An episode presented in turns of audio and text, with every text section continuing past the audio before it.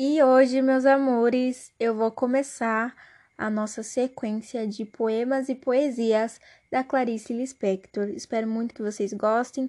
A gente já está na reta final do nosso podcast, então aproveitem muito. Eu vou começar com um poema que eu acredito eu que seja muito conhecido, né? E ele tem uma mensagem muito boa por trás dele. O nome do poema é Não Te Amo Mais. Não te amo mais, Clarice Lispector.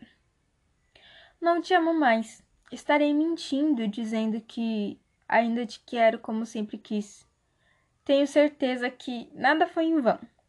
Sinto dentro de mim que você não significa nada. Não poderia dizer jamais que alimento um grande amor. Sinto cada vez mais que já te esqueci e jamais usarei a frase eu te amo.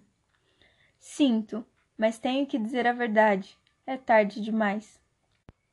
E aí a observação do poema é: leia de trás para frente.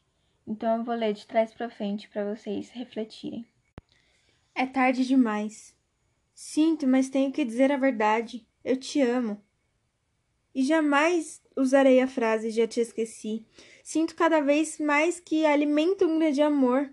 Não poderia dizer jamais que você não significa nada. Sinto dentro de mim que não foi em vão. Tenho certeza que ainda te quero como sempre quis. Estarei mentindo, dizendo que não te amo mais. É, eu não tenho mais o que falar depois desse poema.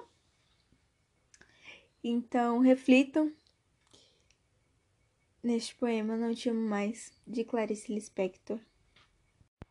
E agora um conselho em forma de poema para cada um de vocês. O nome do poema é Sonhe. Sonhe, Clarice Lispector.